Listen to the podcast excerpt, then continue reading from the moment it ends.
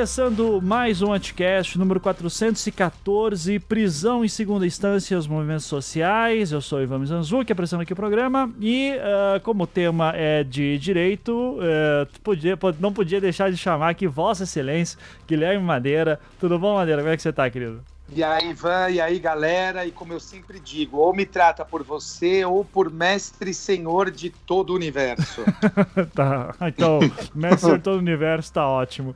É, e temos aqui dois convidados novos, uh, uma velha conhecida do Anticast indiretamente, né, já conversamos muito, principalmente do Projeto Humanos, Casevando, uh, que, que, agora vocês vão conhecer quem me auxilia muito na leitura dos autos aqui, que é a, a doutora Elisa Cruz. É, Elisa, seja muito bem-vindo aqui ao Anticast. Por favor, se apresente aí pro pessoal quem você é, o que você faz. Fique à vontade. Oi, eu sou Elisa, eu sou defensora pública, nas horas vagas ajudante de leitura de processos volumosos com o Ivan. Apaixonada pelo caso Evandro. E, bem, já falei, assim, só, só por favor, tira o doutor. Eu ainda não terminei o doutorado. não, não, mas é. Aqui é. Hoje é só doutor aqui, né? ah, inclusive, eu já terminei o doutorado, então eu sou doutor aqui, exatamente.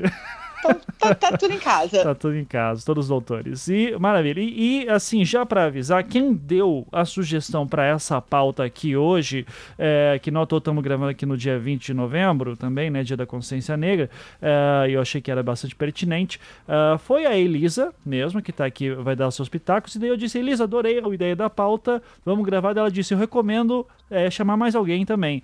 E chamou aqui então o doutor Pedro Paulo Carri Carrielo, enfim, já fala, Pedro, fica à vontade, se apresenta, seja muito bem-vindo. Fala um pouquinho pra gente do, da onde você vem, o que, que você faz, fica à vontade. Gente, um abraço aí, primeiro tá nessa roda aí. Eu sou defensor público do, do Estado do Rio de Janeiro, colega da Elisa aí na, nessa, nessa caminhada. Estou atuando aqui no, nos tribunais superiores, né? No Supremo Tribunal Federal e no STF. Tive nesse julgamento da presunção de inocência Sou rubro-negro de coração, que eu acho que é uma qualidade nesse período agora. coração coração está cada vez mais apertado, rumo a Lima, mas vamos ver. E vou dar uma surpresa para vocês, principalmente para você, Ivan. Eu fui o defensor do caso Samuel, que você já relatou aqui. Eu soube isso hoje. Ah, você... sim. Tá Legal, que bacana. É. o Samuel foi o caso em que. Uh, ai, caraca, você me pegou de surpresa agora. Mas é. foi o episódio O Eterno Devedor do Anticast. Uh, que a história do Samuel Lourenço, né? Foi da terceira temporada do Projeto Humanos. A Isabela Cabral, eu estava tentando lembrar o sobrenome dela. A Isabela Isabela Cabral que produziu e ela que conheceu o Samuel e tudo. Que bacana, então, que você conhece ele e tal, que, que você foi o relator é. do, do, do, processo. História fantástica dele. O defensor dele, defensor, eu que, que efetivamente fiz a defesa dele, dele no tribunal do júri. Caraca, que demais. Interessante. E, depois e... de uma, um outro desdobramento, eu te contei que depois de anos, eu participando de um debate rápido, só para dar uma, uma, uma pitada aí, era um filme chamado, acho que é, Cativas, uma coisa assim, um livro sobre a história de umas mulheres né, que, que acompanham os, os companheiros namorados que estão presos. E aí tem um debate e ele está lá no debate e o Samuel vem me procurar. Pô, você não lembra de mim, não, Pedro?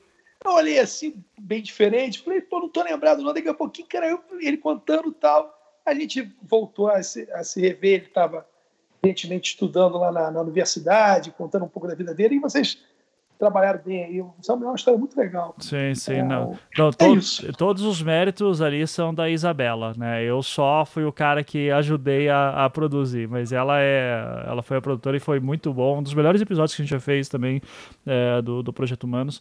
E que bacana, que, que, que legal, é então. Fico muito feliz. E, e Pedro, quando, já, já colocando um pouco de contexto, acho que eu vou até jogar para Elisa essa. Elisa, por que, que você falou para eu chamar o Pedro? Então, aliás, vamos voltar até um pouquinho. Uh, o que, que, você tinha em mente quando você me sugeriu essa pauta e uh, por que daí você me sugeriu o Pedro? É, bem, eu sou ouvinte do Anticast há algum tempo, regular, escuto todos os episódios. Desculpa, e... como sempre peço desculpa. não, não precisa, pelo contrário, sempre muito bons. Obrigado.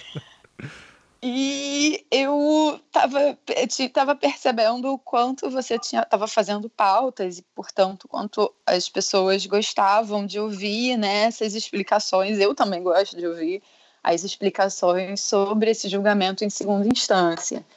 E aí eu me dei conta que existe um outro lado, né? Existe o lado do julgamento, o resultado e, e as notícias que a gente recebe, mas existe também todo um lado por trás do trabalho que as instituições fazem para levar isso e para debater é, esse tema no STF e que não é algo muito fácil, muitas vezes passa despercebido, o foco está muito sempre sobre o tribunal.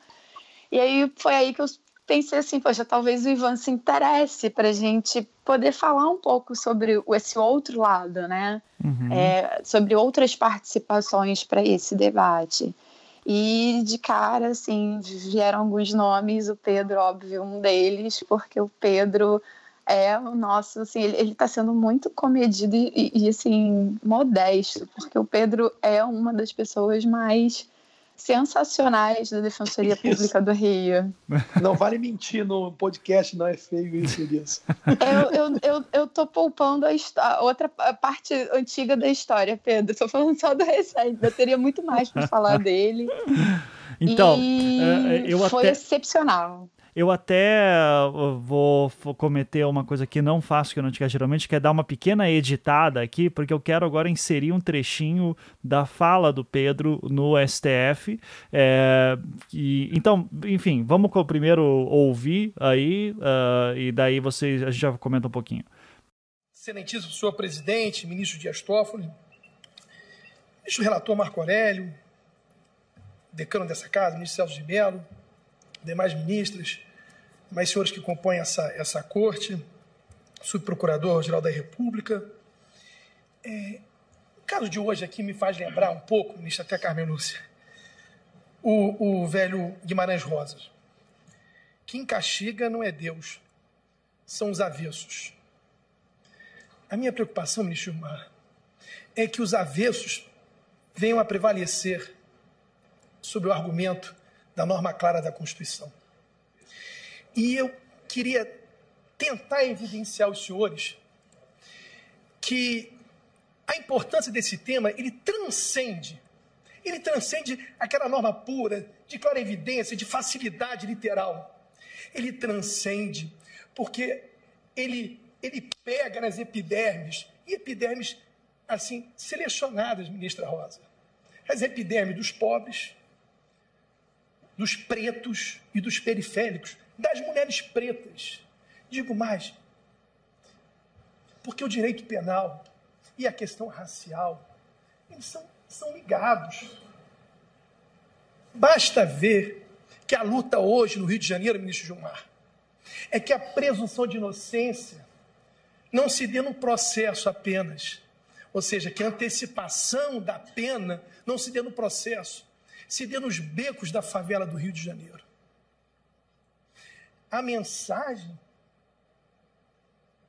que aqueles que tendem a relativizar essa garantia fundamental, ela acaba tendo uma dimensão letal na atual política do Rio de Janeiro de segurança pública.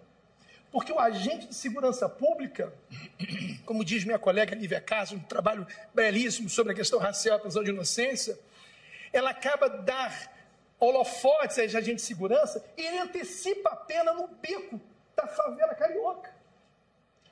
Lá, naquele lugar, ministro Toffoli, é, a presunção de culpa, ela se dá já pela condição racial de negro.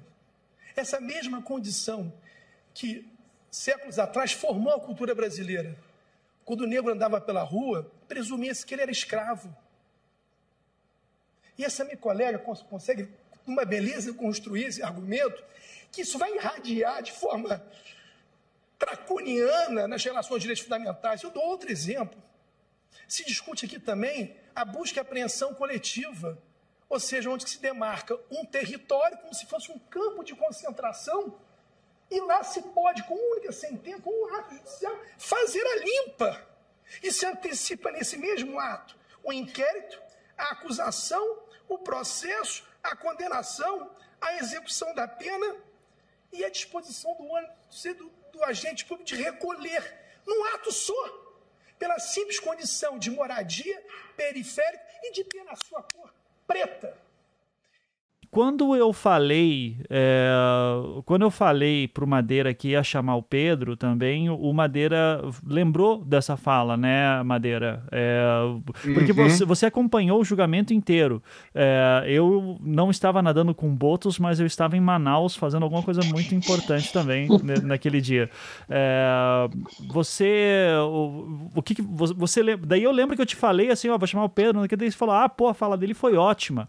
É, se, então, assim, já uh, apontando um pouquinho antes da, de, de, de, deixar o Pedro falar, eu queria, Madeira, que você, daquele jeitão de professor sempre didático que você dá pra gente, é, que você falasse um pouquinho sobre o rito de, dessas discussões mesmo, para depois a gente entender como é que o Pedro chega lá e faz a sua fala. Como é que funciona esse processo no STF?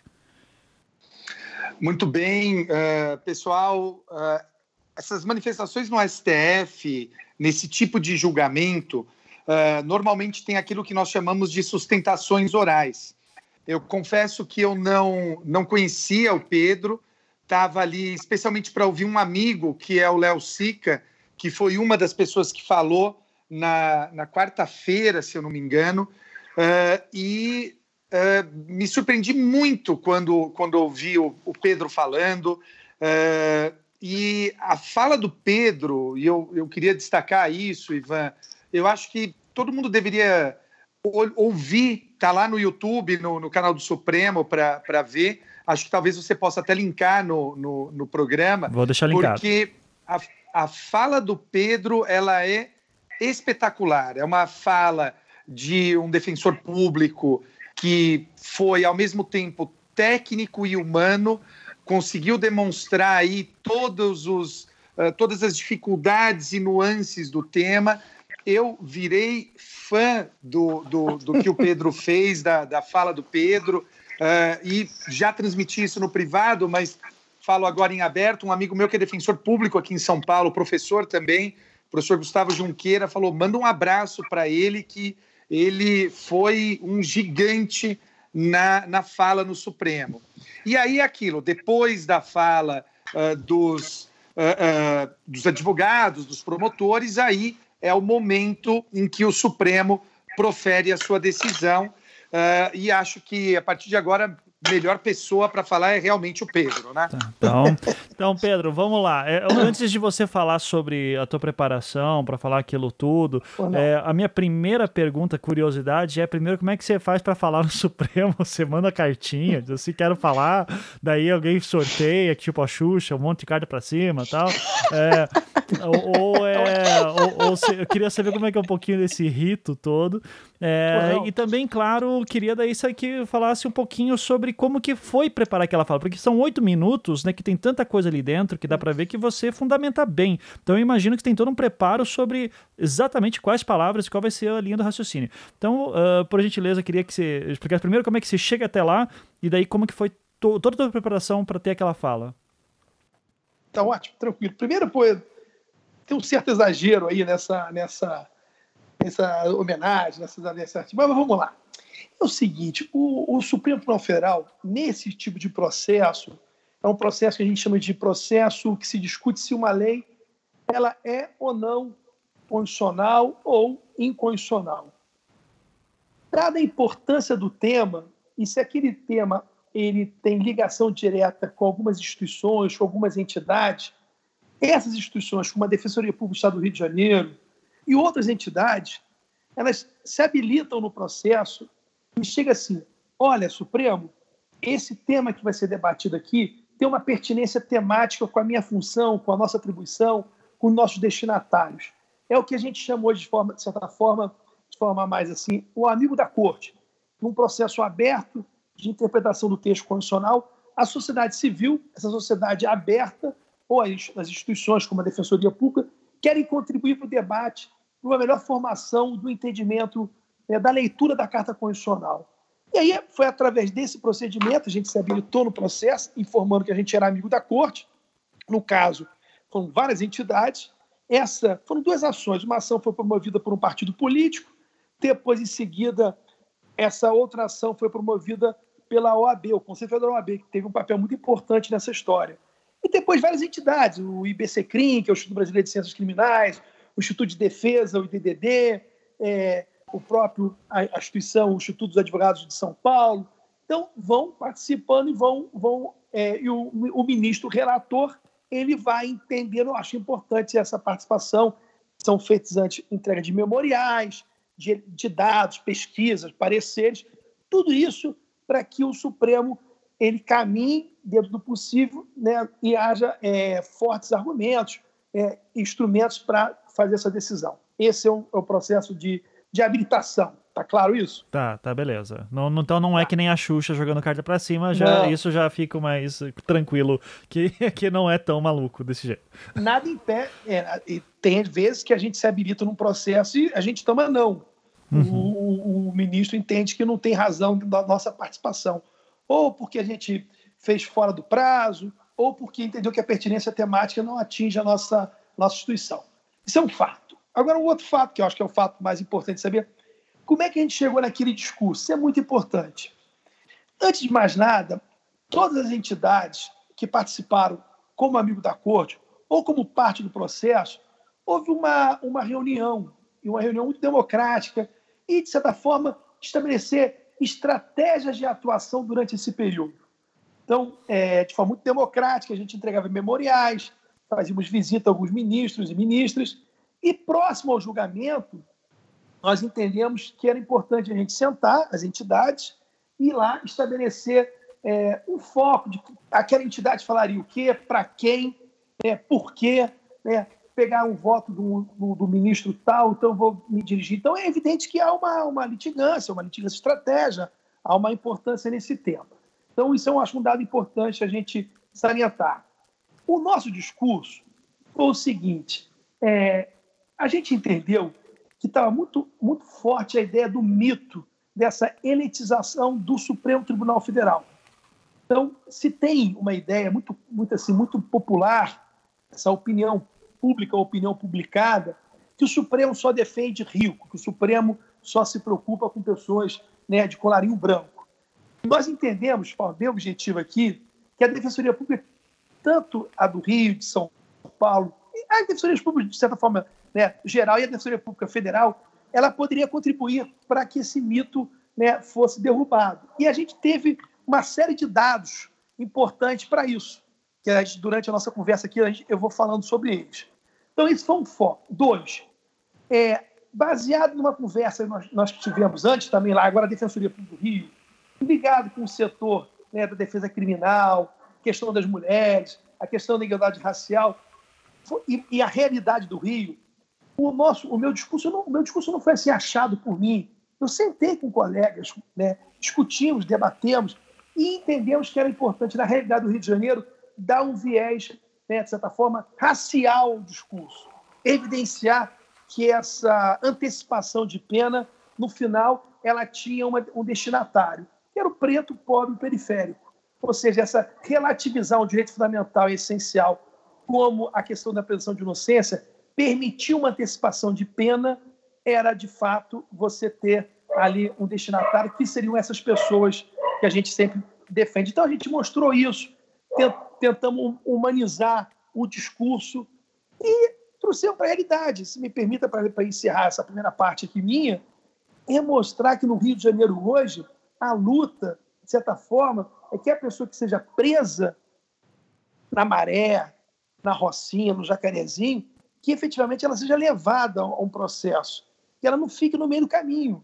Então, o Rio de Janeiro hoje, tudo isso tem uma influência. Essa decisão, ela transcende, ela transcende a, a simples questão do direito fundamental específico da antecipação da pena.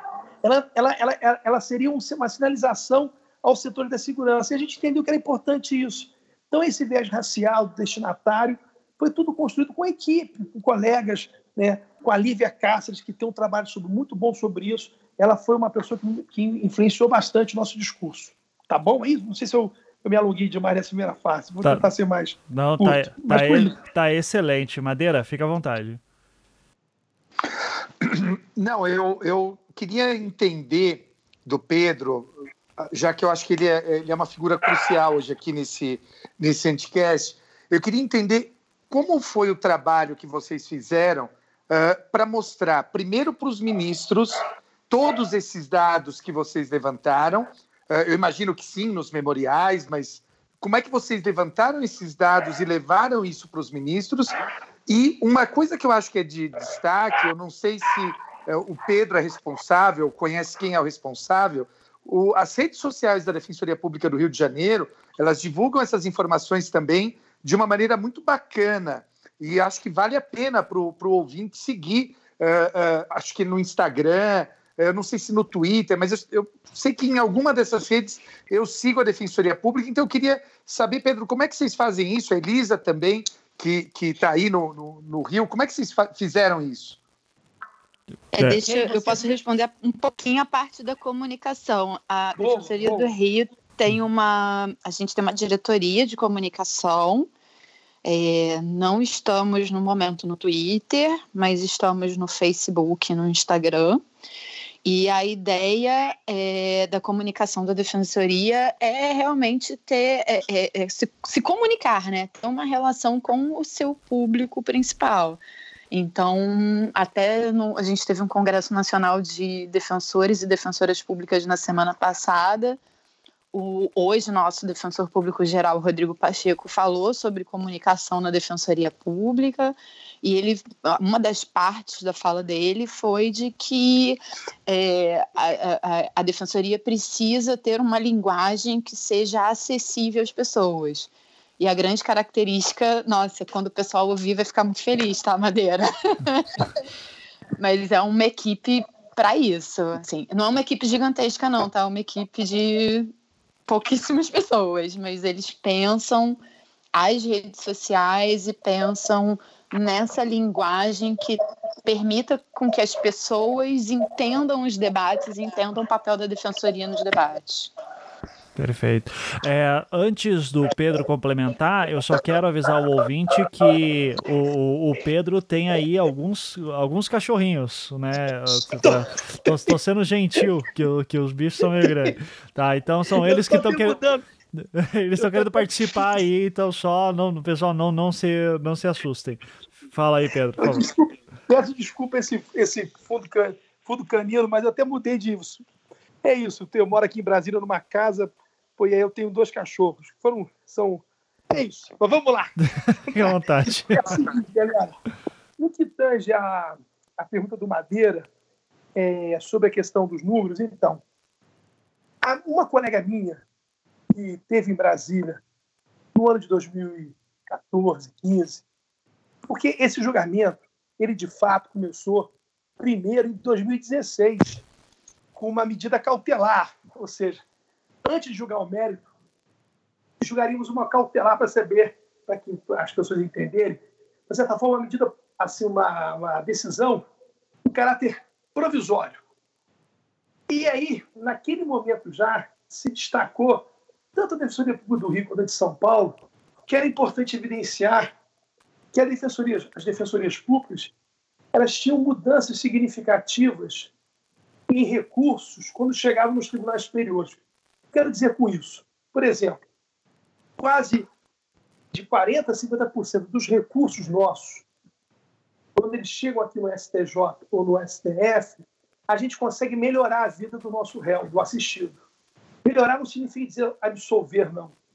Melhorar significa dizer mostrar que um regime de pena, que era regime fechado, que ele ganha no Madeira, deu lá na, na, na primeira, no primeiro juiz de piso, ou que o tribunal deu regime fechado, era um regime incompatível.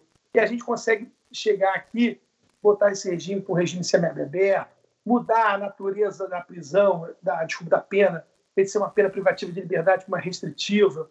Ou seja, a gente começou então a mostrar, evidenciar que esse mito da elitização né, ele está precisando ser derrubado. E derrubado através de, de, de, de, números. Então a gente começou a fazer uma pesquisa. Né?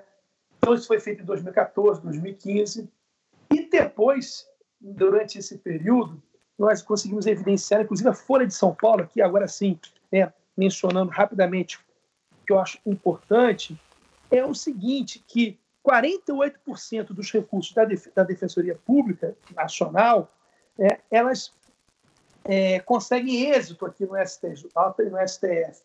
Porque há um fenômeno que, quando um advogado consegue uma soltura e, às vezes, essa pessoa é uma, pessoa pública, evidente que isso né, acaba tendo um, uma dimensão muito grande. E aí as pessoas pegam um caso e ficam naquela situação a entender que o Supremo julgou somente esse caso, só soltou esse caso. Os nossos não, os nossos vulneráveis são, assim, de certa forma, eles não têm rosto. Né? Ainda bem de certa forma, não tem, não, não tem rosto nesse movimento, para não, não gerar uma publicização muito grande. Mas eles não têm rosto. Mas a gente conseguiu evidenciar, e a Folha de São Paulo fez isso, e é importante estabelecer, que nós tivemos mais êxito. Não é uma competição isso, tá? É, Ivan aí com, e, os, os, seus ouvintes. Não é uma competição entre a advocacia privada e a defensoria pública, muito pelo contrário. Essa ação a gente caminhou junto, cada qual com o seu espaço, mas foi uma parceria de suma importância na contribuição do processo democrático. Mas ficou evidenciado pelo próprio, pelo próprio Supremo e o STJ que a gente tinha êxito de 48%, ou seja, de cada 10 recursos, 5 têm êxito enquanto a advocacia privada ela tinha atingia um êxito de 28, mais ou menos 28%, né? ou seja, menor do que o nosso. Então, isso quebra com a ideia que quem tem advogado rico está solto. E quem tem advogado, ou melhor, quem não tem advogado ou tem a defensoria pública, continua preso. Essa é um, um equívoco, né? uma premissa falsa, porque, em regra, os nossos destinatários, evidentemente, cometem crimes em tese ou são acusados de crimes mais violentos, né? que é o tráfico de droga, que é o roubo, ou seja, crime patrimonial, um patamar um pouco menor, que é os crimes de homicídio. Então, sempre se tem a ideia que as pessoas que não cometem crime violento, geralmente são os crimes financeiros, tal, acabam tendo mais sucesso aqui. E esses crimes são muito pequenos, a margem é pequena a margem é pequena. A massa carcerária brasileira é do crime do tráfico, do crime patrimonial e um pouco do homicídio. Assim, basicamente, são os três grandes grupos. Esses crimes, por serem violentos, são mais difíceis de serem soltos. Mas, mesmo assim, isso é importante para poder finalizar essa primeira parte. A gente tem quatro tipos de êxito, rapidamente. Que esses são esses? A absolvição não é tão grande, nem a, nem a advocacia pública, nem a privada. Mas tem um êxito, rapidamente, em dosimetria de pena, ou seja, o tribunal deu 12, deu 10, deu 8, e a gente consegue reduzir a pena aqui. Segundo, mudança de regime. Ele está preso no regime fechado, a gente consegue ir para o regime aberto. Terceira situação, ele ganhou uma pena privativa de liberdade, a gente consegue substituir essa por regime de direito. E a quarta, a gente consegue, às vezes, reconhecer algumas nulidades, muito em habeas corpus. Então, o nosso, o nosso êxito ajudou muito na construção né, da desmistificação dessa elitização e evidenciar que essa matéria, ao, ao, ao, fim, ao fundo e ao cabo, quem era prejudicado são os vulneráveis, são os pobres, aqueles que estão nessa situação, aqueles que conseguiram obter uma liberdade no meio do processo, e aí vão ter que entrar no sistema e um ano depois podem ter um regime muito melhor. E aí, olha que tremenda injustiça. Eu entro, né, eu vou ser preso, porque a, a decisão determinava a partir da segunda instância, e um ano depois eu fui preso porque o Tribunal de Justiça de São Paulo do Rio aplicou entendimento contrário ao STJ, contrário ao Supremo, e aí eu recorro daqui a um ano, né, oito meses, nove meses, eu consigo ter isso, e aí o cara já ficou lá preso oito, nove, é, doze meses, numa situação que não, não precisaria estar. Então, isso que a gente trabalhou muito no STF, né, e com os ministros, e depois com a imprensa. A Folha de São Paulo ajudou muito nesse, diálogo muito com a gente desculpa para terminar, esses sites jurídicos também contribuíram, e alguns artigos nossos, que a gente, ou seja, lugar de fala, ganhar, ganhar o discurso, ir para o debate, não se acovardar no sentido né, de, de enfrentar quem né, dizia que o Supremo é para rico, a gente não, não é verdade. Né? Não significa dizer a gente tem crítica ao Supremo, mas também quer, quer mostrar que temos a nossa faceta aí. É isso. Desculpe se eu fui muito longo. Não, você fica à vontade, tá, Pedro? Não, não, não precisa. Você pode falar à vontade aqui. É, só para deixar claro também, tá linkado na matéria, tá linkado aqui no post a matéria que o Pedro citou. Defensoria Pública supera advogados particulares em casos revistos no STJ e STF. É, fala justamente do êxito de defensores públicos aí de 48%, enquanto que de advogados particulares é 23% o êxito, né? Então, isso, é, essa... Uhum. Pode, pode é, falar. Um Ivan, me permite um ah, ah comentário? Ah, só um pouquinho, então manda aí, Madeira, pode falar. É, quando eu publiquei no meu Instagram essa reportagem da Folha de São Paulo, uh, eu tive muito, muito claro aquela coisa que o pessoal que estuda chama de viés de confirmação. Boa parte, não sei se boa parte, mas uh, alguns de meus seguidores negaram a matéria dizendo: ah, não, mas eh, essa matéria é tendenciosa, eh, eu quero saber como é que foi feita, eu questiono a metodologia da matéria, e simplesmente porque a matéria ia uh, contra aquilo que as pessoas acreditavam. Então, uma das coisas difíceis que a gente tem hoje é essa questão do viés de confirmação. Houve todo esse trabalho de levantamento de dados, uh, uh, o Pedro falou, a Defensoria Pública levantou, Uh, mas quando a gente mostra os dados, mesmo assim, uh, as pessoas questionam os dados, questionam a validade dos dados. Então, uh, é uma questão difícil porque toca no imaginário das pessoas. E eu queria destacar algo que o Pedro falou, que é essa questão do quanto dos crimes de colarinho branco existem no sistema penal e o restante é ínfima parte uh, do, desses crimes de colarinho branco no nosso sistema. E as pessoas precisam entender que quando elas estão pedindo um endurecimento do sistema, vai refletir para todo mundo, não só para o rico sonegador de imposto, para o corrupto, não só para eles, mas na ponta é o pobre, é o negro, é ele que vai sofrer. Então, uh, o sistema penal não é a Lava Jato, o sistema penal não é o mensalão. O sistema penal são esses pequenos traficantes, uh, furtadores, uh, é esse tipo de pessoa, infelizmente.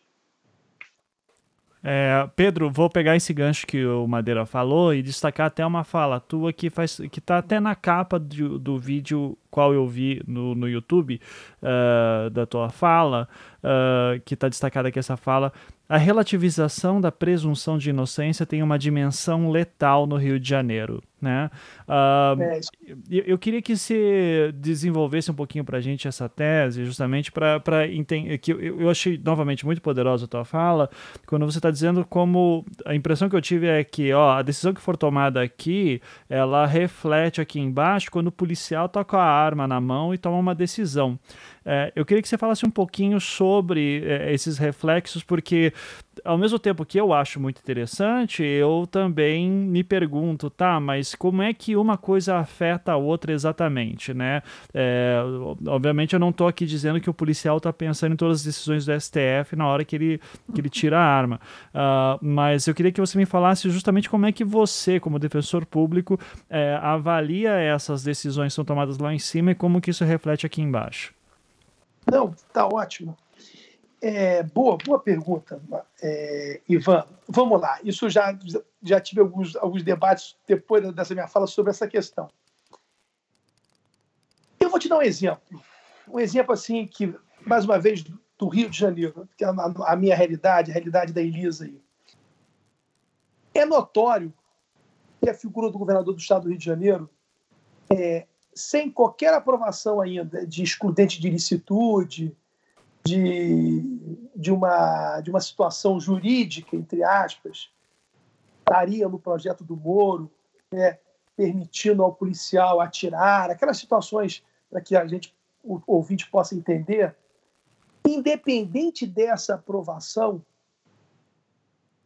é inegável que a simples afirmação atira na cabecinha, a ideia de um projeto que possa ter uma excludente absurda, isso tem aumentado a letalidade no Rio de Janeiro sem essa norma excludente.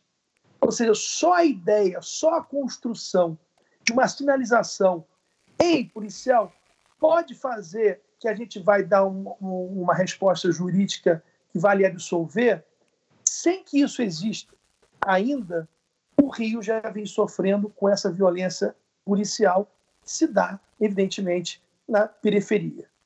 Isso é inegável, ou seja, há uma espécie de ação afirmativa né, é, contrária, ruim, de, retro, mas, é, é, de você contrária ao avanço civilizatório. O que, que isso tem a ver com o meu discurso, com o nosso discurso lá do, no STF? Ei, Supremo, se você admitir, você admitir numa norma clara que a literalidade solta, solta aos olhos e ao, ao ouvido, que é, é, ocorre trânsito, ou seja, eu só posso prender, eu só posso dizer que alguém é culpado após o trânsito em julgado, não é após o segundo grau. Se numa norma clara, tranquila, no sentido da literalidade da interpretação, você começa a relativizar, você começa a tirar dela situações que a Constituição não permite, com certo voluntarismo, você vai permitir que abra-se uma porta para que outros direitos fundamentais, textuais, ou seja, você dá uma mensagem, principalmente para os agentes de segurança pública, que direitos que são historicamente consagrados, que foi uma luta, você começa a permitir uma relativização. Isso dá uma mensagem negativa ao agente da ponta. Não sei se eu estou me fazendo claro aqui. Uhum. Isso faz com que né, o agente de segurança ele comece a relativizar. Há uma, uma cultura de afrouxamento dos direitos fundamentais, de proteção. Então, por essa razão, é, a gente tenta construir, tentou construir e mostrar ao Supremo que no Rio de Janeiro hoje, cara, mesmo uma pessoa presa ali, ao olhar de familiares, presa, os pais, as mães, as namoradas, os vizinhos pedem para que botem logo esse cara que está preso, bote logo no camburão na, e leve para a delegacia, porque as pessoas às vezes não chegam, as pessoas somam e desaparecem. Então hoje a gente quis estabelecer o seguinte: olha, a, a antecipação da pena no Rio de Janeiro hoje se dá nas ruelas. Ou seja, só porque alguém tem um perfil de preto, pobre, periférico, essa pessoa é, é morta. E às vezes uma criança é morta como a Ágata. Vê se conseguem perceber. Eu vou relativizando, eu vou antecipando a pena. E aí eu quis fazer a questão racial, se me permita que a Lívia construiu.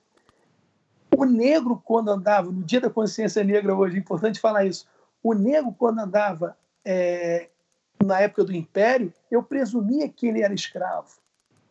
Hoje, essa presunção, eu presumo que ele é bandido. E nessa presunção de ser bandido, sem um processo definidor, essa pessoa às vezes fica no meio do caminho. A criança negra fica no meio do caminho. Uma criança com o uniforme de uma rede escolar ficou no caminho, porra. Então você imagina se eu vou começar a permitir isso né? no processo penal, onde tem todo um devido processo penal, onde eu tenho uma ampla defesa, onde eu tenho situações de número de dados de pesquisa que eu mostro que se eu prender alguém no segundo grau, essa decisão pode ser injusta, porque eu consigo alterar isso em, em quase 50% do processo. Então, a gente quis tentar construir um contexto histórico e, principalmente, cara, é muito importante isso, por Ivan, Madeira e Elisa. Hoje, dia 20, é muito forte isso que era o direito penal é para o preto, a questão do racial e a questão penal. Pô, Marília sabe o que eu estou falando. Porra, ela tem, ela tem destinatário, porra.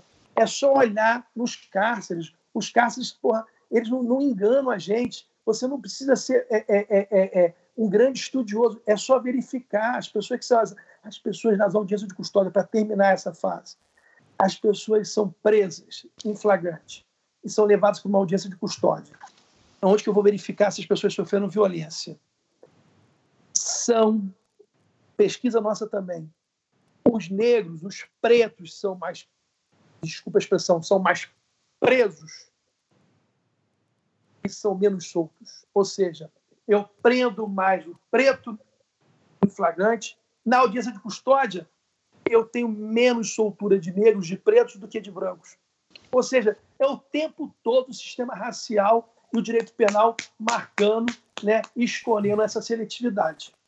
É isso. Ele, Elisa, Pode falar. que, que... Eu, eu, só ia dizer que eu sou muito suspeita, mas eu queria. Eu, eu estou mentalmente levantando e aplaudindo Pedro. a gente ouviu tuas palmas aí também. Mas fica aí. Mas, é, mas eu vi que você queria complementar também alguma coisa, Elisa, então fica à vontade. Eu já me perdi. a gente começou. Eu perdida na fala do Pedro. A, a, ficou, ficou confuso aí, Ivan? Não, não, não. tá só.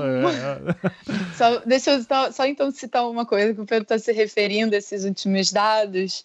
É, a gente também, além da diretoria de comunicação, a Defensoria do Rio tem uma diretoria de pesquisa.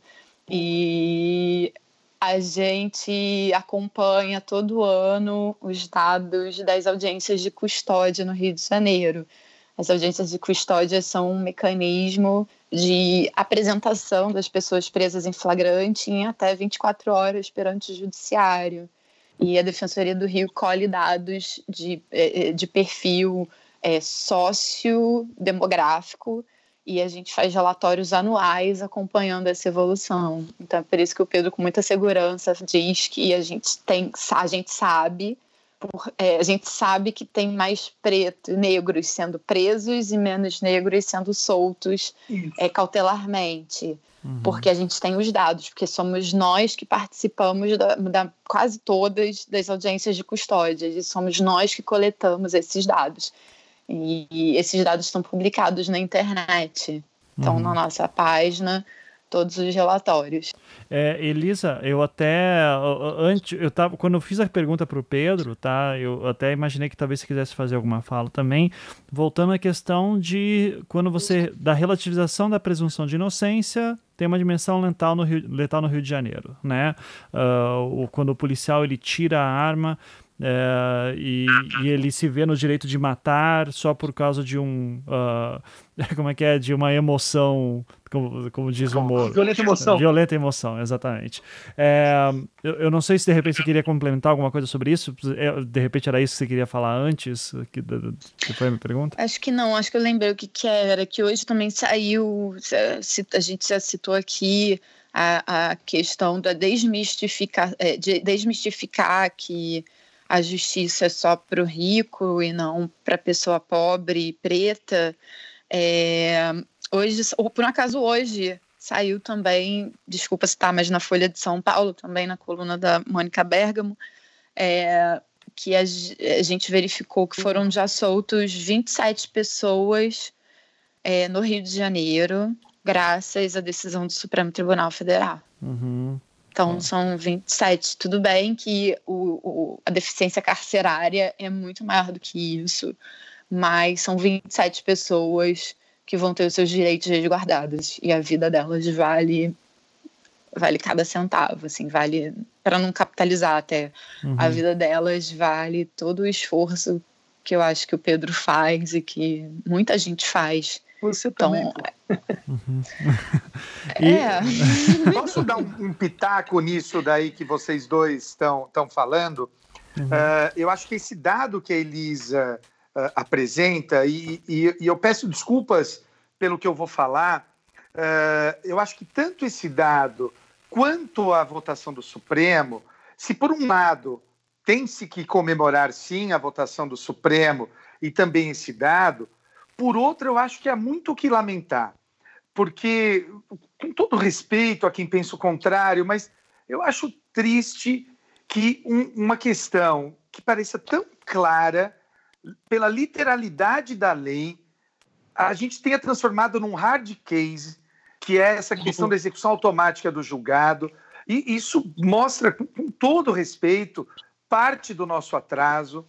Eh, esse dado que a Elisa mostrou mostra também uma outra faceta. Era para ter muito mais gente solta, né? muito mais gente afetada pela decisão do Supremo, que ou por não ter um defensor constituído, ou por não ter a sorte de ser defendido pela Defensoria Pública, não tem quem olhe por essas pessoas. Então, eu, eu acho que se é verdade isso, e é mesmo, que há o que se comemorar, por outro lado, há uma faceta triste, que é a faceta de, meu Deus do céu, 2020, a gente ainda está discutindo isso. Uh, uh, mostra só esse lado, estou sendo talvez o, o cara chato do rolê, mas para mostrar como a gente ainda está muito atrasado na nossa, na nossa discussão. Não era para ser um hard case uh, e era para ter muito mais gente solta do que foram soltos até agora. E, e, infelizmente, por não terem defensores públicos em número suficiente no país, hum, não madeira. é o que está acontecendo. Eu vou, vou, até além, assim. É, é, se vocês procurarem pelo Twitter, deveria sim ter mais, muito mais gente solta. Primeiro, como você já bem falou, por uma falha estrutural é, da própria interpretação do Código Penal.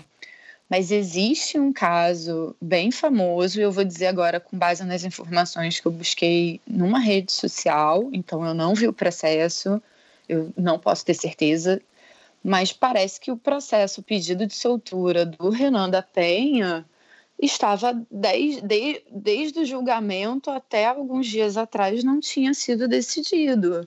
Já faziam 10 dias que não se decidia a soltura do Renan da Penha, que estou falando de uma pessoa específica.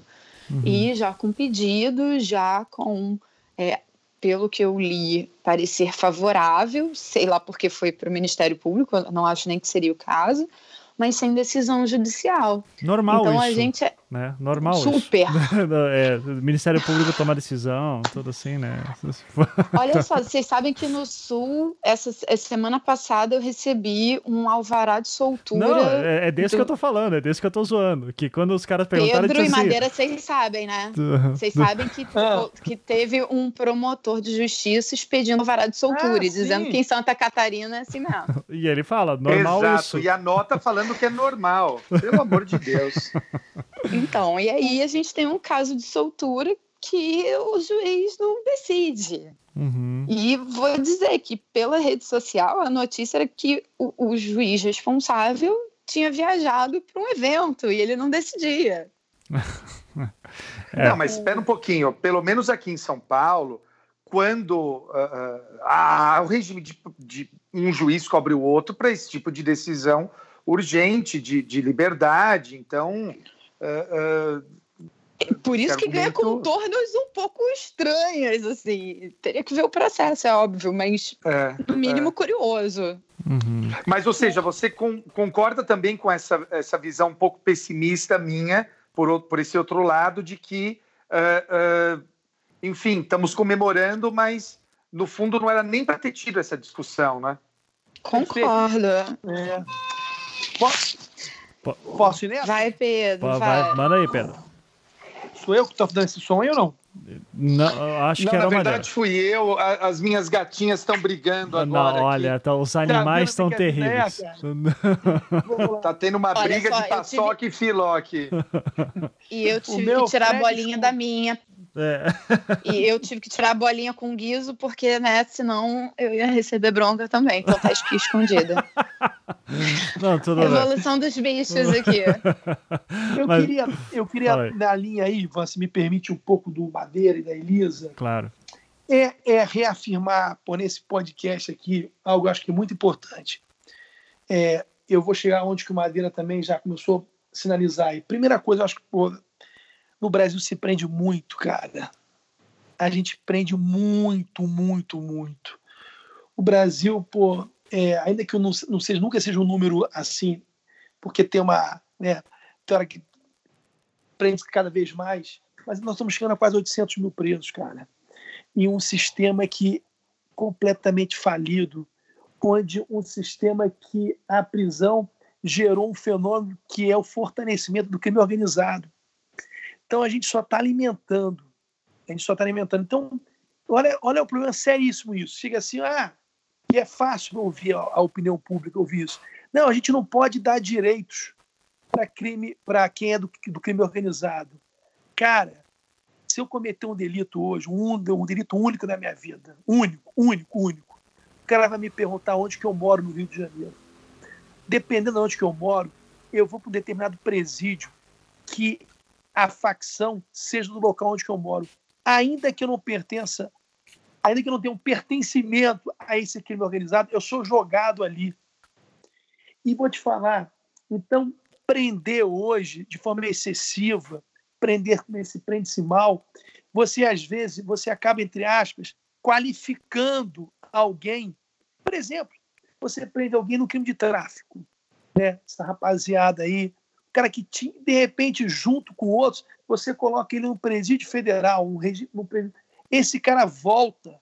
Ah, é, fulano estava no presídio federal, no, pre... no presídio de, de, de, de onde tem um regime diferenciado, ele se qualifica pelo simples fato de estar lá, ainda que ele não tenha um preparo. Então, esse é um dado muito importante. Você trabalhar hoje com o sistema carcerário, prender, você está dando matéria-prima para o PCC, cara. E o PCC trabalha no sentido muito bem. Ele tem uma estrutura social, ele, é, é ele, o PCC, entre outros, né?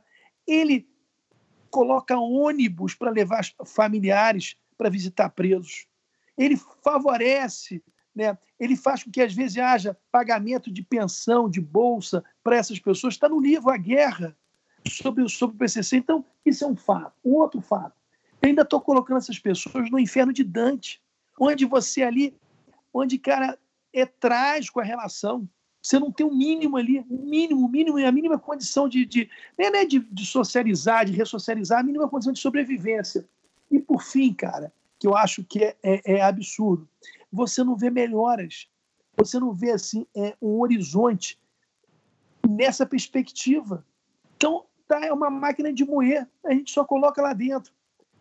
E aí, é isso. Né? É, você trabalhar com a ideia é, de criar um sistema jurídico em que você, por cada vez, prenda mais, então, é, aí você tem uma norma clara muito tranquila, dizer, ó, oh, só posso dizer que alguém é culpado depois de transjulgado. E aí vem uma celeuma, aí vem uma espécie de voluntarismo judicial.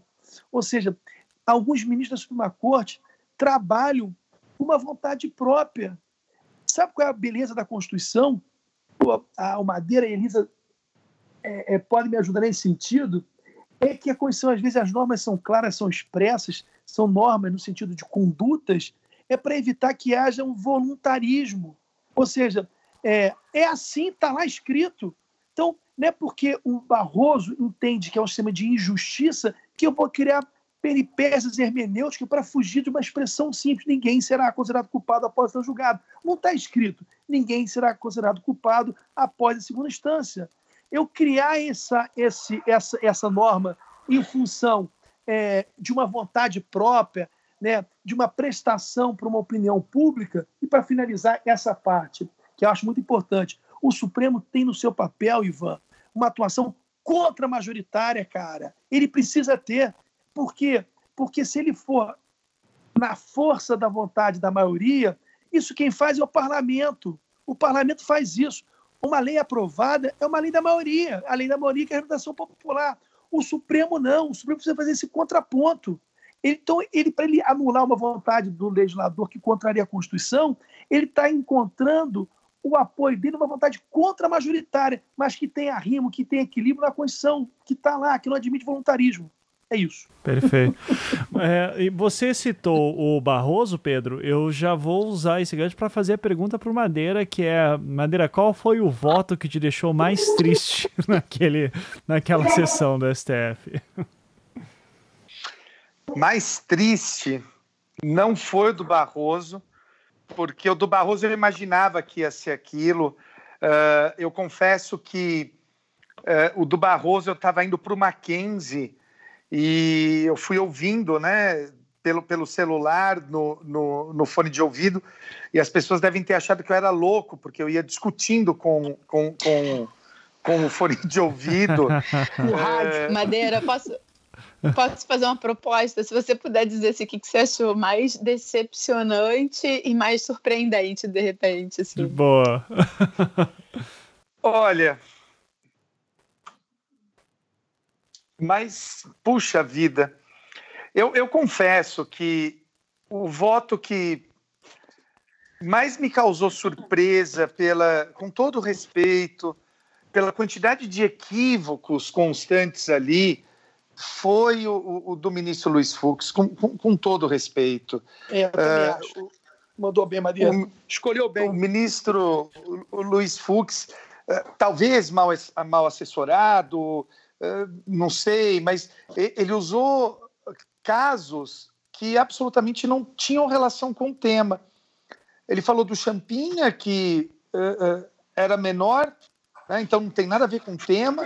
Ele falou da Elise uh, Matsunaga, falou dos Nardoni, que estavam presos preventivamente. Então, e, e um problema com esse tipo de voto é que depois eu tive que explicar para familiares, para amigos, justamente isso que eu estou dizendo aqui, né? Que não, olha, com, com, todo respeito, mas não é bem isso. Não, mas o ministro falou. Você quer saber mais do que o ministro? E o leigo pensa isso, né? Pensa que você é arrogante, pensa né, um monte de coisa. Então, aí é o trabalho de formiguinha, com calma, para mostrar. Então, o voto que eu fiquei mais incomodado, uh, chateado, foi o, o, do ministro Luiz Fux. Uma surpresa de alguém que eu, cujo voto eu discordo, mas que eu acho que é, uh, uh, foram argumentos racionais, é o do ministro Alexandre. Né? Acho que de todos da posição minoritária, o que melhor a defendeu foi o ministro Alexandre, sem voluntarismo, sem moralismo, sem dados equivocados. Então, acho que aqueles que querem ainda defender essa prisão automática uh, podem ir se consultar com o voto do, do, do ministro Alexandre. O, o Celso de Mello, por outro lado, eu tenho um, um, um, um, amor enorme pelo ministro Celso e queria fazer um, último detalhe, uma última ressalva para não, não falar demais. Muita gente considerou o voto da ministra Rosa Weber uma surpresa. E eu discordo, eu sempre disse que a, que a ministra Rosa votaria daquela forma, porque ela sempre foi muito clara. Eu, eu acho que a ministra Rosa é vítima de machismo uh, por parte das pessoas, uh, dos operadores do direito. Eu lamento e repudio profundamente uh, o que fazem com a ministra Rosa. eu discordo de uma série de votos dela, concordo com outro tanto, mas acho que o que fazem com a ministra Rosa, já falei, eu não sei se eu falei isso aqui em outro anticast, na minha visão é, é, é, é o mais puro suco de machismo, assim, é, é, é vergonhoso o que fazem com ela. Uhum. É, Elisa? Concordo. Não sei falar, concordo que concordo. tem muito machismo ali. Eu não, eu não posso opinar sobre os votos porque eu acompanhei só uma parte. Uhum. Então, eu, eu, eu eu cheguei à conclusão que eu não tinha estômago para ouvir os votos. e aí eu, eu, fiz uma seleção, fiquei acompanhando lá o Pedro, o pessoal falando nos nossos grupos de WhatsApp, porque eu não, eu não lido bem com fake, com falsidades. Uhum. Então foi, foi muito difícil. Sim. Então já. O, ah, pode falar, Pedro. O... Não, é só para não dos votos, acho que seguindo um pouco na linha do Madeira aí. Claro. Madeira Estou seguindo o relator, Madeira. Gostei muito das suas observações em relação aos votos. Eu acho a importância do voto do ministro Alexandre de Moraes, ainda que não seja o voto, evidentemente, vencedor, é o voto vencido, mas a importância está que ele fez uma, um preâmbulo dizendo é, justamente um pouco eu tinha falado a questão da opinião pública, né?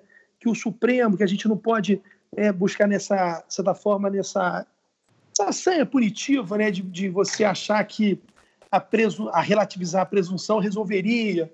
Então, acho que ele foi importante vir dele, né, como voto vencido, um cara que foi ministro da Justiça, que veio do Ministério Público. Então, isso foi, achei importante, essa, essa, essa reafirmação dele. E agora também eu queria lamentar né, um, um pouco o voto do Fux. O Madeira tem razão. Você é, é, você pode trazer casos para ilustrar o seu argumento. É natural da teoria da argumentação, né, Maria Elisa? A gente usa, às vezes, é, situações para ilustrar o, no poder no, no, no, de convencimento. Só que, de quase todos os exemplos que ele trouxe, como disse o Madeira, nenhum se adequa. Isso que é importante se afirmar. Cara, o primeiro caso é um adolescente se discute presunção de inocência com adolescente. Né? E principalmente um adolescente que está sofrendo medida de segurança. Eterna. Tem a medida de segurança. É, porque é uma coisa o caso, o caso, o caso Champin é um caso à parte, porque Isso, nossa, então, é... não tem nem não merece aliás acho que um, um evento próprio, um anticast próprio esse caso. É porque é. tem muito debate sobre sociopatia com infância e adolescência muito complicado. Muito. E basicamente o Champinha foi colocado em sistema de privação de liberdade civil pelo resto da vida. É, é um caso Não, assim e, e, terrível. E contraria toda a ideia da proteção, porque uhum. um adolescente que está né, na ideia de, de, de ter violado uma norma, você expõe esse adolescente no julgamento do STF, onde se discute uma norma em tese. É muito, muito ruim isso. É uma, é um. Então, eu acho que e eu queria só e acho importante isso. Teve um sucesso do voto do Toffoli, mas o voto do Toffoli na parte final dele, remetendo ao parlamento, tem dado de novo essa nova. A gente não sossegou. Né? Ou seja, está agora aí, essa semana passada, essa semana aqui em Brasília, é ver aqui em Câmara com um projeto querendo mudar o CPP ou mudar a própria Constituição, o Senado.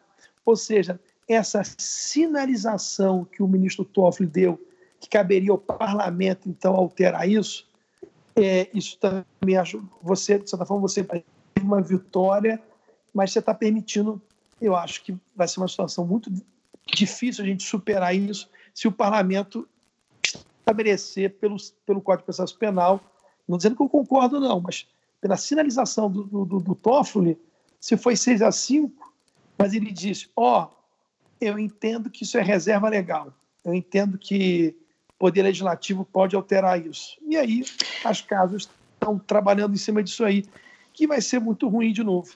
E tá só pra... essa ferida. Manda só para contar que. Não, só ia falar que hoje a CCJ é, da Câmara é, deu prosseguimento à proposta de emenda à Constituição que permite a prisão em segunda instância. É, eu já, já ia, eu ia nas... puxar esse mesmo que para como último tópico para gente. Então, que é uh, justamente essa matéria que saiu hoje, vários jornais, né? Estou lendo aqui da Câmara dos Deputados mesmo. CCJ aprova a admissibilidade da proposta que permite prisão após segunda instância. E, e daí, eh, eu, Elisa, se quiser comentar antes, mas eu ia perguntar para o Madeira, nosso professor aqui de, de penal. Boa. Né? Então, vai lá, Madeira, então, deixa para você. Eu Mad... sou entrona hoje. Madeira vai abrir nossos caminhos. Madeira abre os caminhos. Abre é, nossos caminhos, Madeira. Então, só vai atrás, cara. Então, por favor, Madeira, me explica como isso é possível. o que, que, o que, que os caras estão tramando? Olha, vamos lá. Eu recebi no meu WhatsApp a proposta, uh, eu li. O que ela resgata é, é a antiga emenda, o pessoal chamava a PEC do Peluso. E eu vou ser muito sincero, uh, embora eu talvez seja a voz dissonante aqui hoje, na forma como essa PEC eu não vejo inconstitucionalidade e vou tentar explicar o porquê antes de vocês me matarem. O que essa PEC faz é dizer o seguinte: olha, acaba o julgamento no Tribunal de Justiça, lá transita em julgado. Recurso para Brasília é como se fosse uh, uma revisão criminal. O que eles fazem é trazer para o modelo brasileiro o modelo que é na Itália. Na Itália é assim, os recursos extraordinários, ele, eles na verdade não são recursos, é, é como se fossem ações autônomas impugnativas. Esse nome horroroso, é, basta você pensar que é como se fosse uma revisão criminal. Tem uma coisa nisso e que eu acho que é difícil que dê prosseguimento, porque vai valer para o penal, mas vai valer também contra o governo. Se você processa o governo hoje, uh, Ivan e, e, meus caros ouvintes, uh, você só vai poder executar o governo depois que Brasília terminar de julgar. Na forma como está essa PEC, não é mais assim. Terminou aqui no TJ, já vai poder expedir o precatório. E a verdade é que seja PT, seja PSDB, seja o partido do Bolsonaro, que a gente não sabe qual é, nenhum poder executivo gosta de pagar uh, precatório, que é retardar o máximo possível. E se essa PEC passar desse jeito, uh, vai antecipar tudo. Eu só faço uma última observação sobre a constitucionalidade dela. Tem gente, tenho amigos, por exemplo, Marcelo Semer, que vai dizer o seguinte: olha, isso é inconstitucional, porque eles estão usando isso de subterfúgio para escapar da presunção de inocência até o trânsito em julgado. É uma posição super válida. Eu discordo dela porque eu acho que essa antecipação da formação da coisa julgada, na forma como está, não é inconstitucional, porque a própria Constituição permite, por exemplo, que, as, que haja julgamento em um único grau de jurisdição, uh, que é o caso do chamado foro privilegiado. Então, na forma como está, eu não vejo inconstitucionalidade, mas reconheço que vai dar pano para manga.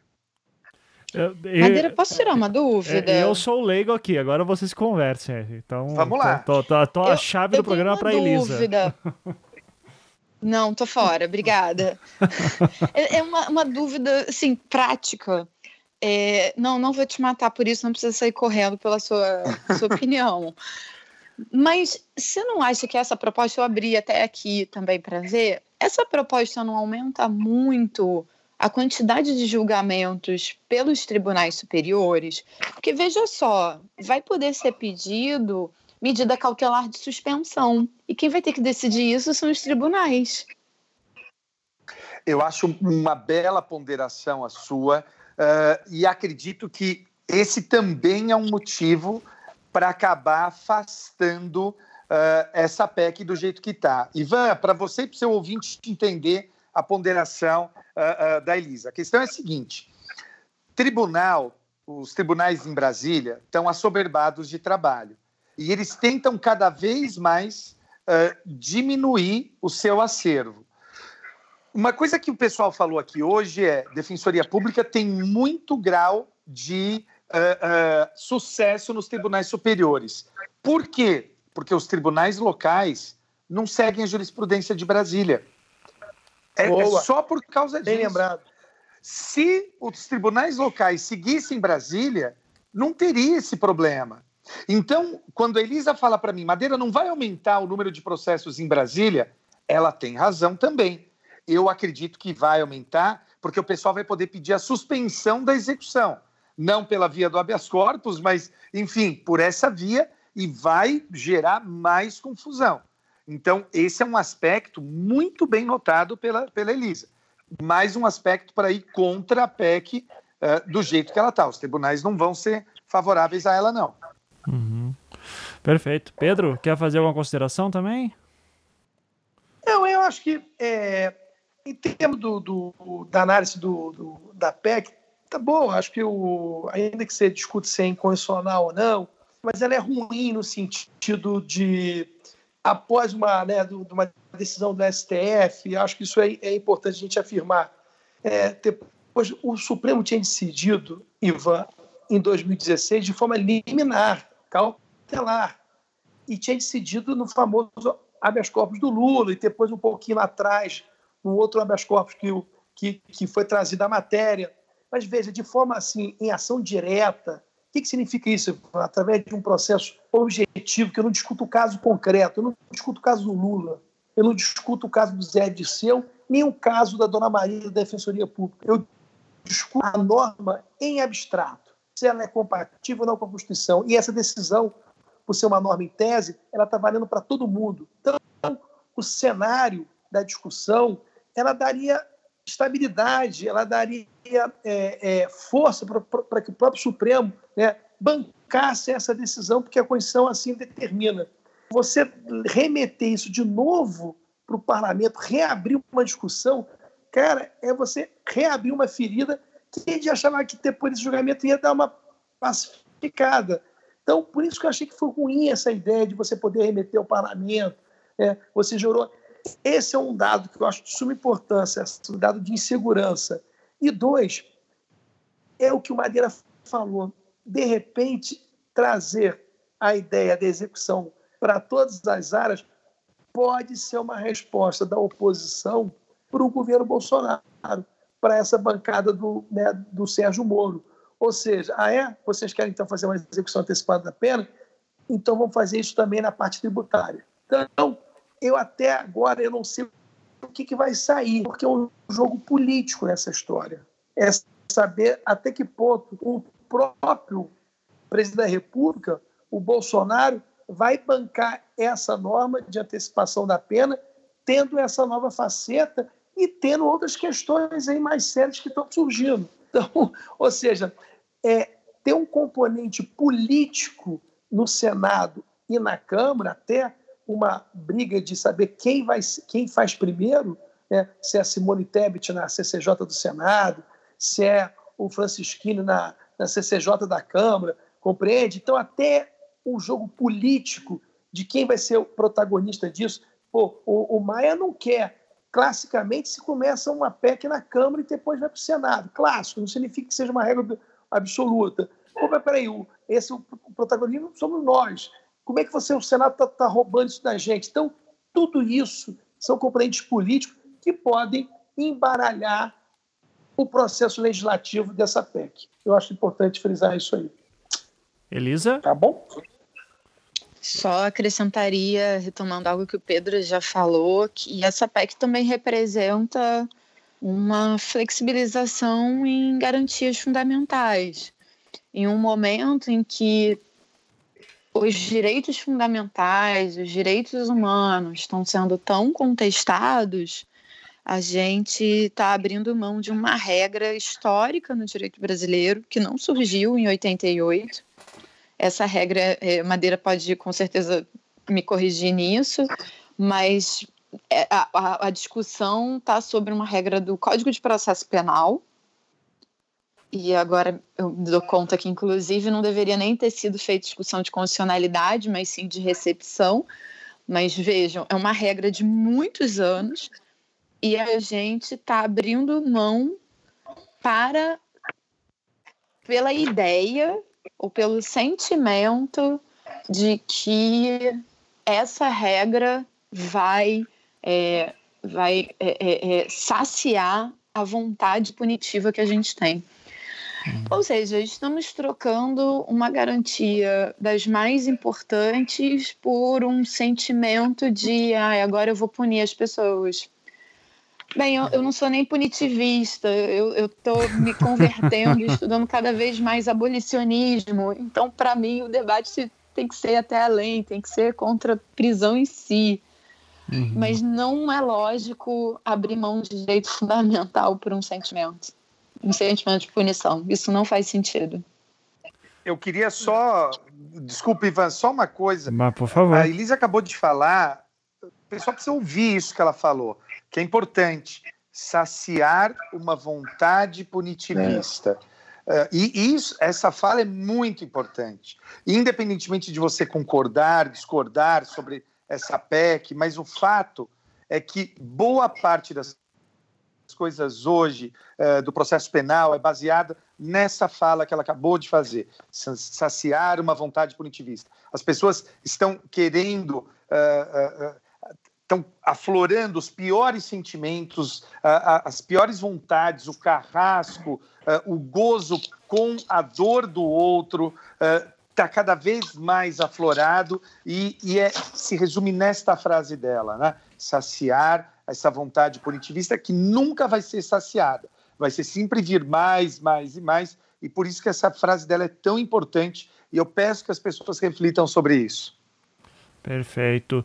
Gente, para encerrar, então, eu gostaria que o Pedro e a Elisa, primeiro o Pedro depois a Elisa, me falassem é, para o pessoal ficar. É, dicas para onde o pessoal pode ficar atento sobre. Uh, deixa eu, eu vou desenhar bem aqui. Eu, como uma pessoa que fico boa parte da minha vida no Twitter, vendo as pessoas reclamando da vida é, e dizendo que nada acontece, é, eu gostaria gostaria muito de ver um lugar onde eu vejo movimentos sociais ou pessoas ativistas se juntando para fazer o que vocês fizeram, né? O, o, Pedro, principalmente aí na sua fala no STF, é, de olha, gente, vai ter uh, um momento, um julgamento tal que a gente está tentando correr atrás disso, uh, de tal é. pauta. É, especialmente daí, obviamente, no, no, onde vocês trabalham, né, no local onde vocês trabalham, que é a questão da defensoria pública. Onde a gente poderia, então, uh, consumir informações sobre o que, que vocês estão aprontando e movimentos que vocês estão tentando fazer e quais movimentos que vocês estão conversando também. Tá. Eu começo? Pô, manda ver, Pedro. Vamos lá. Olha aqui. É, principalmente o, a Defensoria Pública nas superiores, ela tem atuado em algumas ações, como essa da presunção de inocência, que tem repercussão geral. Então, por exemplo, a gente teve uma vitória muitíssimo importante no STJ, que é o Tribunal Superior, que discute mais leis federal, que era a questão da possibilidade ou não de um juiz uma única canetada determinar a busca e apreensão não é numa casa, ou em duas casas ou três, mas quase num bairro inteiro. Que bairro é esse? Por exemplo, o Jacarezinho, a, a favela da Maré. Então, isso, veja, um juiz, a, a busca e apreensão geralmente é num lugar determinado ou determinável. Ou seja, você vai pegar pessoas certas, objetos certos, ou vai buscar alguma coisa. Então, a polícia do Rio de Janeiro pedia uma busca e apreensão a uma determinada juiz e mandava passar ó, da rua tal até a rua tal, você vai limpando e vai vendo. Ou seja, a gente conseguiu anular essa busca e apreensão coletiva no STJ, uma decisão de suma importância. O Supremo vai analisar isso também. Então, é, esse é um caso que eu queria aqui reafirmar a vocês, porque mal ou bem, nesse período do Rio de Janeiro, em que você, é, onde que essa sanha, sanha punitiva, você não é, não está medindo adequadamente os meios para atingir uma finalidade, está valendo qualquer coisa, vale tudo. Então você conseguiu uma decisão no STJ limitando esse, essa busca e apreensão coletiva, isso é de uma importância muito, é, é, principalmente para quem é pobre, preto e periférico. Rapidamente, a gente tem, Ivan, várias decisões que, estão, é, que vão ser discutidas aqui no STF. Por exemplo, a gente vai ter uma decisão é, sobre a questão do celular. Então, alguém que, em tese, está envolvido num crime, hoje o celular é muito mais do que um simples é, telefone, um manual, né, que você leva para cá ou para cá. Ele é quase ele é um smartphone, ele tem sua vida, ele tem sua vida bancária. Então, até que ponto né, é, a polícia pode pegar teu celular sem ordem judicial para ou precisa de uma ordem judicial para analisar os seus dados. Então, a dimensão hoje da tecnologia, né, que você pô, celular hoje é quase uma espécie de monitoramento eletrônico, né, sem a pulseira na sua tornozela, na sua mão, que é onde que você está, as antenas estão, estão, então você já tem um limite. Então, é, sabe o seguinte, o Supremo vai decidir então, se eu estou envolvido num crime, um crime num roubo, num furto, deixei o celular cair, pode a polícia pegar meu celular e invadir ou eu preciso de uma ordem judicial? Porque uma, para uma conta patrimonial precisa, para uma questão tributária precisa, por que para o celular não precisa? São questões que o Supremo vai enfrentar. Outra, rapidamente, revista vexatória, que é a questão quando é, os familiares do, dos presos, crianças, né, é, verdadeiros infantes mesmo, entram com fralda, se vão passar né, sobre uma revista que é vexatória, ou se vai ter limitações essa revista. Por exemplo, se constatar que há alguma coisa ali, se ela pode se recusar a entrar no presídio, embora, ou ela obrigatoriamente vai ser revistada. São circunstâncias que o Supremo também vai enfrentar, que nós estamos discutindo. Mais dois ou três exemplos. Um outro processo que a gente vai enfrentar no Supremo aqui parece simples, mas é de suma importância. É a ideia do desacato, Madeira e Elisa. Veja, hoje, se você reclama do serviço público, se eu reclamo lá no Detran, se eu reclamo com o PM que ele tá, não está lidando bem com a minha, né, na, no diálogo, na minha dialética, no meu debate, logo vem a ideia que você está me desacatando, e aí você me leva, entre aspas, preso, ou vai me levar né, para uma delegacia de polícia. Então, a gente está discutindo no Supremo Tribunal Federal, vamos discutir se a ideia de liberdade de expressão, a ideia de você, como cidadão, reclamar da administração pública, você é necessário você tirar, deixar de ser crime o desacato. Rapidamente, mais duas, a questão do, próximo, do porte de, de, de, ar, de porte de arma, não, do, do, do uso, do, da posse do uso de drogas, ou seja, não seria mais legal o Supremo estabelecer um critério objetivo do ficar essa zona né, oculta, saber se aquela conduta é de usuário ou de tráfico. Geralmente, quem é branco, às vezes é tipificado com a quantidade grande, mas é de usuário. E se eu sou preto, pobre, periférico, com a quantidade pequena, eu sou tido como traficante. Tudo isso o Supremo vai enfrentar e a Defensoria Pública está nessas demandas, né, na luta pelo fortalecimento dos direitos fundamentais. Para finalizar uma frase, desculpa. Aos colegas aqui do podcast, a, a, a importância da Defensoria Pública no atual cenário, um cenário de, assim, de, de pouco avanço civilizatório, obscur, é obscurantismo mesmo, quase, na área da cultura, na área da educação, é de atuação de agente provocador, é de atuação de agente protestante no sentido de protestar e de proteger é, os vulneráveis, com todas as nossas falhas sistêmicas que nós temos, às vezes de atuações aqui a colar de equívocos, mas a Defensoria Pública ela precisa ser uma trincheira que ela, nesse momento, principalmente nesse momento de crise constitucional, de crise cultural, ela precisa ser um porto seguro para o preto pobre e favelado. É isso, meu caro. Perfeito, Pedro. Muito obrigado.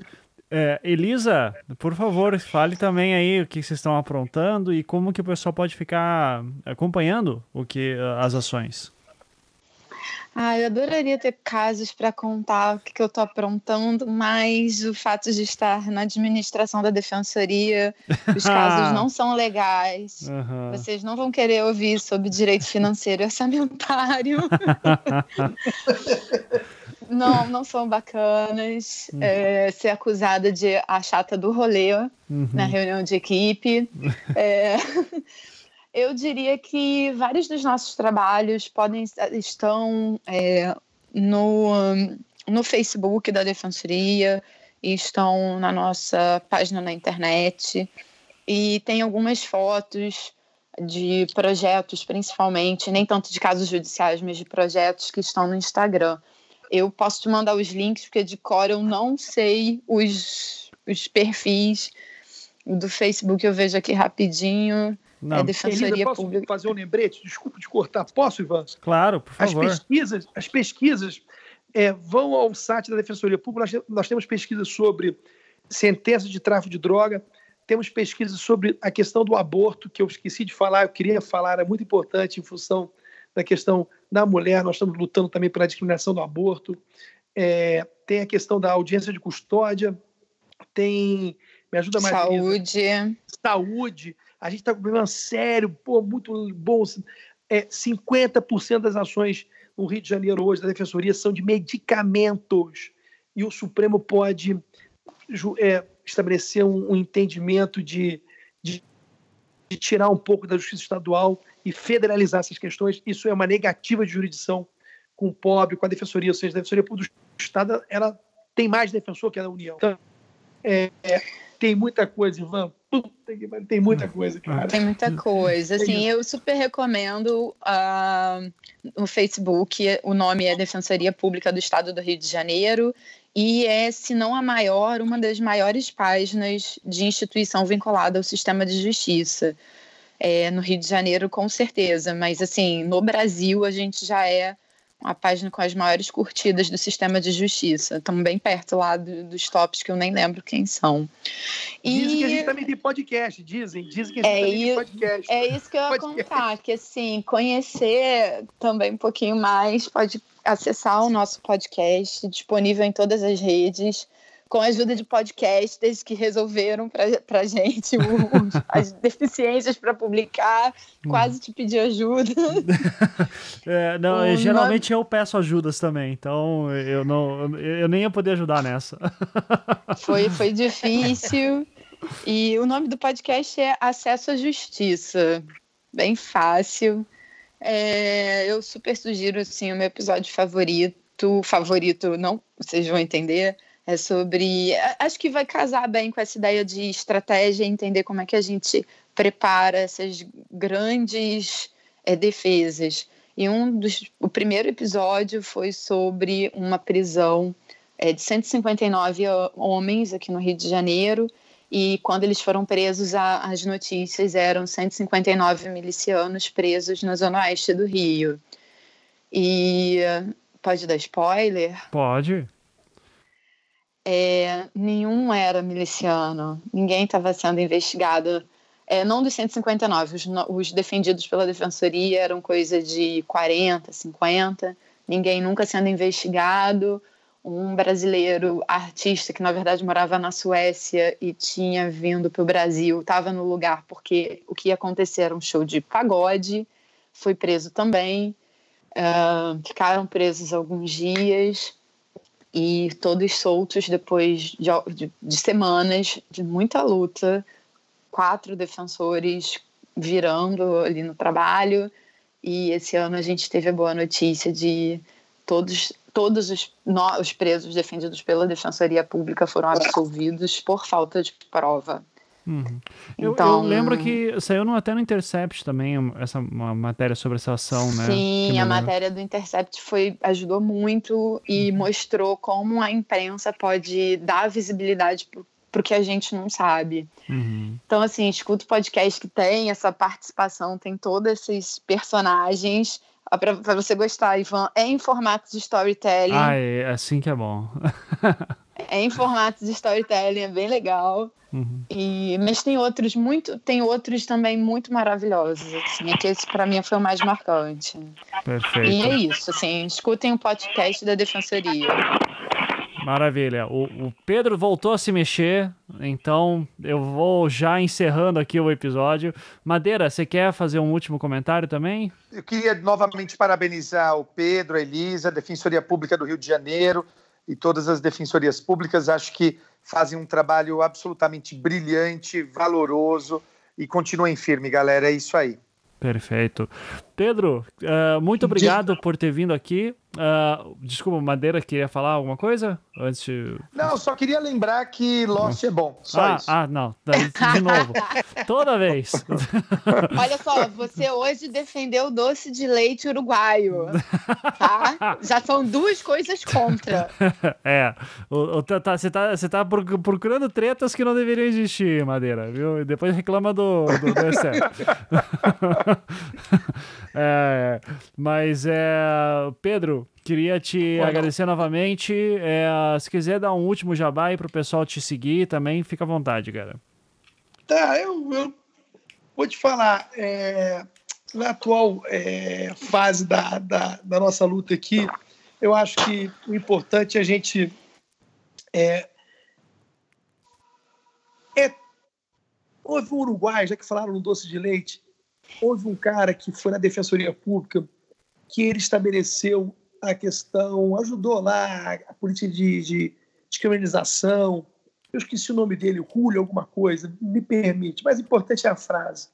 Ele disse o seguinte, galera: o contrário da insegurança é a aproximação.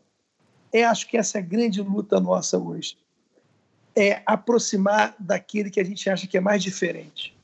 Então, se é, a gente ocupar espaço no sentido de você frequentar lugares que você às vezes tem receios de frequentar, você é, caminhar, juro, caminhar mesmo, andar com pessoas é, no sentido de é, que pensam, não é só no sentido de aqui ninguém larga a mão de ninguém, não.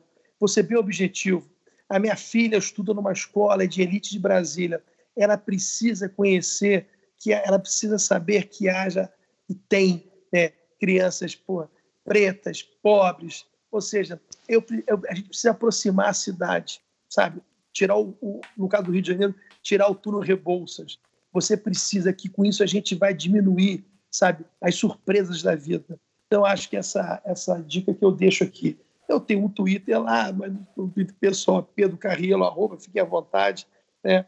E, e sigam a defensoria nessa luta aí. E é isso. Estamos aí sofrendo às vezes algumas críticas, mas a gente constrói. Obrigado vocês aí pelo podcast. Parabéns pelo trabalho, Ivan.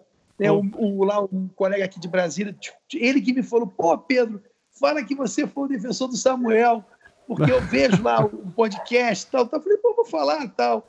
Né? É o Igor, o cara te acompanha mesmo, ele gosta do, teu podcast aí. Que né? bacana. Né? Madeira, um grande prazer, tá? É, te conhecer no, no sistema virtual aí. Vamos um dia tomar uma, se você gostar. Se não gostar, eu tomo por você. E, Elisa, um grande beijo. Saudações rubro-negras. Acho que o Brasil, o Rio, precisa que o Flamengo seja bicampeão. Juro, cara. Isso é uma coisa minha antropológica. O Rio precisa disso. O Rio precisa disso. Porque o Rio está muito pesado. Pô, o Flamengo ganhando é festa na favela, cara. Pô, mas precisa ser o Flamengo, podia ser o América, né? O, o, Ué, também podia, podia, podia, ser o Bangu, São Cristóvão, mas não consegue, velho. Infelizmente não dá. O Flamengo... Podia ser o Coxa também. Podia ser o Coxa aí, tá? Reparação histórica de 2011, 2012. 2011 na Copa do Brasil contra o Vasco, fomos roubados. Eu sempre eu gosto sempre de lembrar. É... Não, mas eles foram campeões em cima do, do, do Botafogo, do, do, Bangu, do, Bangu. Pô, Maracanã, Exatamente. Pô, clássico, isso, isso, aí. Pô, o pênalti lá. É, pô, eu me lembro desse jogo, eu, só, eu adoro futebol. Cara, um grande abraço pra você, tá, meu irmão? Obrigado por Obrigado, tudo. Obrigado, Manda um Madeira, beijo. um grande abraço. Elisa, um beijo, hein? Ma e, beijo, e Valeu, Pedro, gente. manda um abração pro, pro Ivo também. Então... Tá bom, Igor, Igor, Igor. Igor, Igor. Então, Igor. então legal. Então, gente, como Valeu, sempre, vamos dar tchau. Até mais. Tchau, tchau, gente. Falou. Tchau, tchau. した